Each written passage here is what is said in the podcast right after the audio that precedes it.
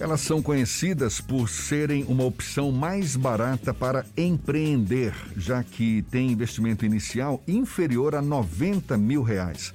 A gente está falando aqui das micro franquias que têm crescido durante a pandemia Alguns empreendedores têm buscado esse tipo de negócio por causa das mudanças no panorama econômico brasileiro nesses últimos anos, visto que é um modelo, uma alternativa para o trabalhador, por exemplo, aquele recém-desempregado alternativa dele se manter profissionalmente ativo e investir o dinheiro recebido da rescisão em algo que, pelo menos em tese, pode dar retorno financeiro em curto e médio prazo. Sobre as micro franquias, a gente conversa agora com a rede jurídica do grupo Bittencourt a advogada Lívia Oliveira Rocha, nossa convidada no Issa Bahia. Tudo bom, Lívia? Seja bem-vinda. Bom dia. Retomamos o contato com a advogada Lívia Oliveira Rocha, que é head jurídica do grupo Bittencourt. Está nos ouvindo? Tudo bom, Lívia? Seja bem-vinda. Olá, tudo bem? Tudo bom. A gente estava falando há pouco sobre as micro franquias que tem sido uma alternativa para muitos empreendedores, especialmente para quem está recém-desempregado no, no mercado e para se manter profissionalmente ativo, para investir, quem sabe, o dinheiro recebido da rescisão em algo que promete retorno financeiro em curto, médio prazo. Como é que uma micro franquia pode contribuir para a formalização de negócios que atuam na informalidade, Lívia? Bom, a contribuição da micro franquia é você dar a oportunidade desses microempresários, né, é, fazerem seu negócio de uma forma estruturada e com isso gerando empregos, é, rendendo impostos. Então são todas essas questões que tiram ele da informalidade a partir de uma empresa constituída, a partir de um, de um negócio estruturado com o apoio de uma franqueadora. Uma micro franquia tem as mesmas regras de uma franquia tradicional, não é? E aqui, e aqui a gente está falando de um tipo de negócio em que você, você expande aquele modelo que você está adotando no momento.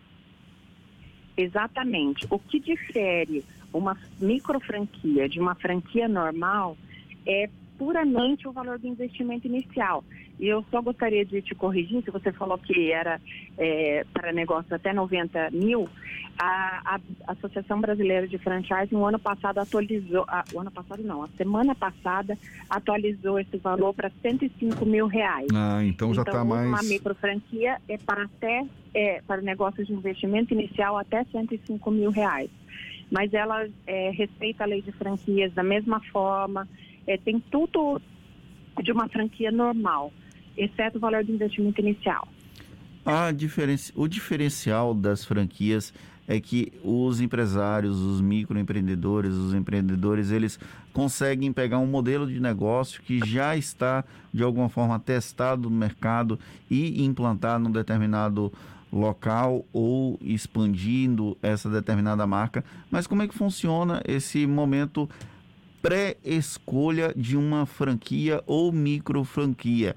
Existe algum tipo de suporte nesse processo de seleção do tipo de investimento a ser feito? Sim, primeiro, é, a franqueadora, todas as franqueadoras, sejam micro franqueadoras ou franqueadoras, como elas têm seu processo de seleção.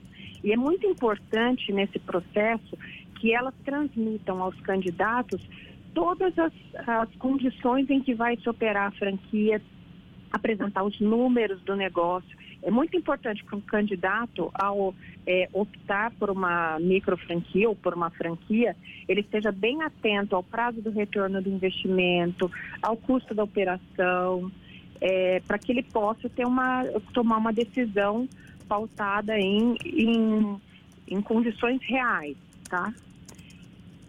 Então, é, é, muito importante que ele consiga avaliar o mercado é, antes de fazer essa opção pela franquia. E por parte do franqueador, é importante ele analisar o perfil desse candidato, se realmente ele está apto a operar aquele negócio. Então, uma análise de perfil é muito importante. Quando a gente fala em custo de franquia, a gente está falando sobre o uso de uma determinada marca ou isso inclui também os custos pela própria implantação de uma, por exemplo, uma rede de restaurante, aquele layout mínimo, ou como é que funciona isso? O que é que o custo de uma franquia cobre para quem quer investir nesse tipo de negócio? O, quando a gente fala de investimento inicial de franquia, que é obrigatório que o franqueador tenha isso muito é, claro para mostrar para os candidatos, futuros franqueados, envolve desde as taxas do sistema, que a taxa inicial de franquia está no investimento inicial, é todo o custo de implantação da franquia, então, se ele vai precisar de equipamentos, se ele vai precisar de é, móveis, é, de toda a montagem, enfim, da franquia, quando necessário. Ainda o valor de capital de giro deve estar inserido também, para que seja um, um investimento inicial claro do que ele vai realmente precisar, tá? Existe mais de um modelo de franquia, por exemplo, existe um modelo em que a empresa que é franqueada, ela acaba sendo sócia daquela determinada franquia ou o, o franqueado, ele é necessariamente o proprietário. Como é que existe, como é que funciona isso? Existe mais de um tipo de modalidade de franqueamento? Bom, dessa forma, é, pensando na forma societária, o, assim, a franquia, ela é de um terceiro, né? Então, assim, quem é o proprietário é o terceiro.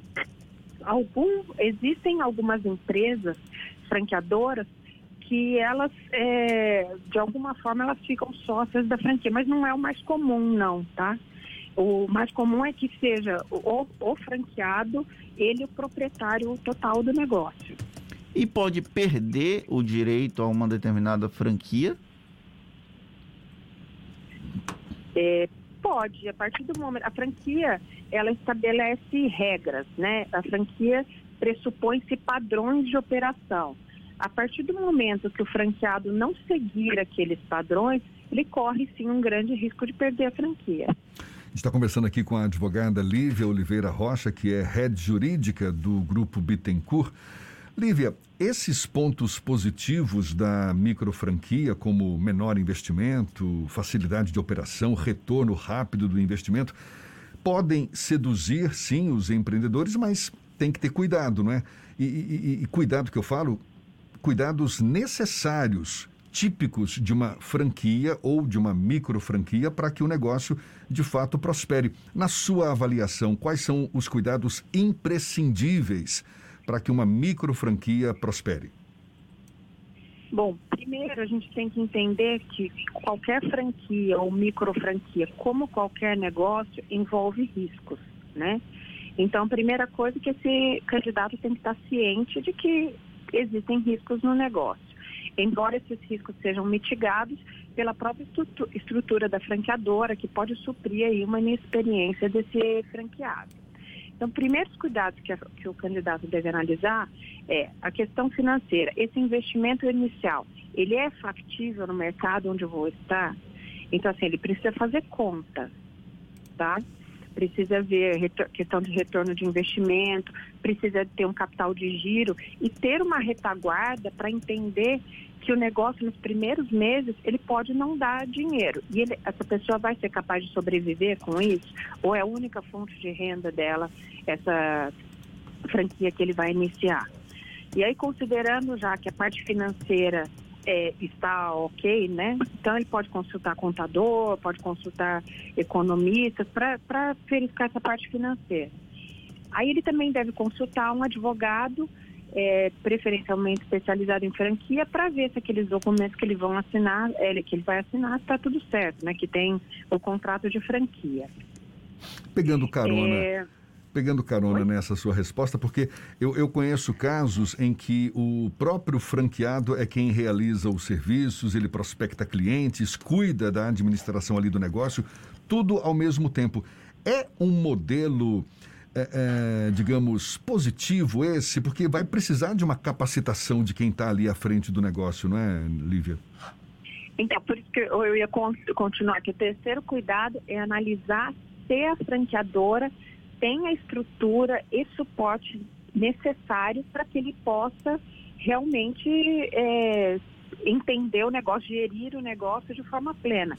Porque especialmente na micro franquia, é, é muito comum que seja uma pessoa só, só o franqueado que faça tudo, né?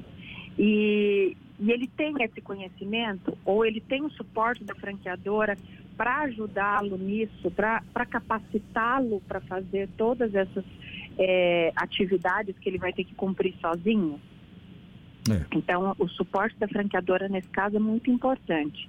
E vale lembrar que micro franquia não quer dizer micro trabalho nem micro dinheiro. Isso De vai jeito depender nenhum. do franqueado. Ele vai ter que trabalhar, ele vai ter que se esforçar e vai ter que gerir o negócio dele.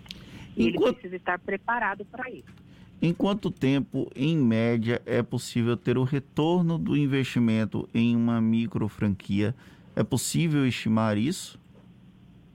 É possível estimar isso, mas eu não me arrisco a te dar uma média, tá? É, porque isso vai variar de negócio a negócio e precisa estar claro para o candidato. É, isso ainda no processo de seleção, a franqueadora precisa ter isso baseado nos negócios já existentes, em quanto tempo retorna esse investimento. O normal, de, o mais comum de uma franquia é de 24 a 36 meses de microfranquia, como tem é, um investimento inicial muito menor, pode ser que esse prazo seja menor, tá?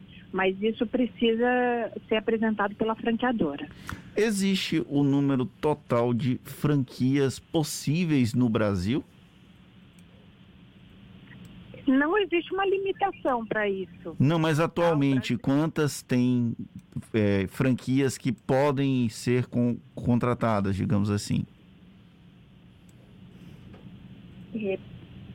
A quantidade de franquias hoje no Brasil. Isso, isso, é isso. A quantidade de franquias hoje. É, então, eu, eu não sei esse número de cabeça. É, não saberia te responder essa questão agora.